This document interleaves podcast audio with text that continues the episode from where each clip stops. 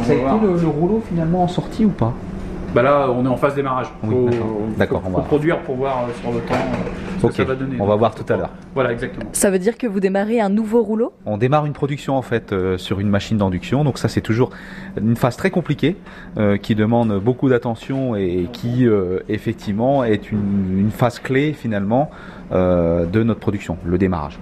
C'est un petit peu euh, ici à Milan Industrie comme, euh, comme de la cuisine en fait, il faut trouver la bonne recette. Alors la recette en fait est établie dès le départ euh, par rapport, je dirais, euh, à une formule chimique. Par contre, il peut y avoir des paramètres qu'il faut ajuster. Hein, euh, donc euh, ça peut être effectivement lié à des petites variations justement sur la matière première, sur le film, sur les conditions euh, extérieures aussi, euh, température, hygrométrie, euh, euh, toutes ces choses-là peuvent effectivement influer sur le process.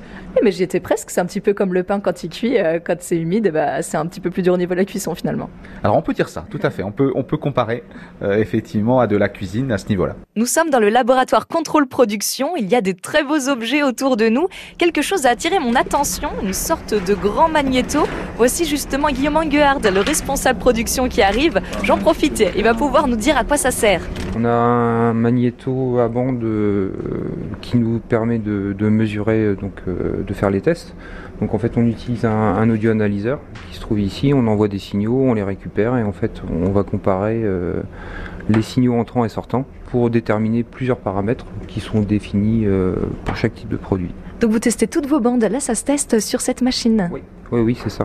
Donc en fait, on va tout simplement mettre en, en enregistrement, envoyer une sinusoïde, un signal, euh, une tonalité euh, pure pour, euh, pour vérifier en fait le- la réponse de la bande.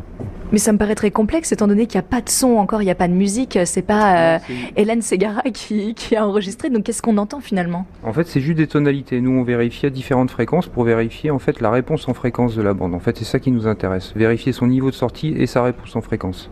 Et vous notez tout sur ce petit cahier. Voilà, exactement. Donc euh, il y a le maximum output level, le bruit de fond et les réponses en fréquence à 1 kg, 10 kHz, 16 kg et 20 kHz.